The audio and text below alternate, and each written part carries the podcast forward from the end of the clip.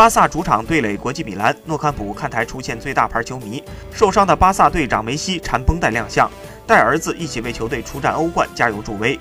比赛过程中，梅西各类表情层出不穷。巴萨最终二比零胜出，督战的梅西也在中场前提前离场。上周末对垒塞维利亚一役，梅西开场不久便传射建功，助巴萨二比零领先塞维利亚。不过随后梅西在与阿根廷国家队队友弗朗哥·巴斯克斯拼抢中受伤，将缺席三周时间，错过对垒国际米兰的两回合欧冠小组赛。梅西是右臂受伤，目前他已完成相关治疗方案，处于静养恢复阶段。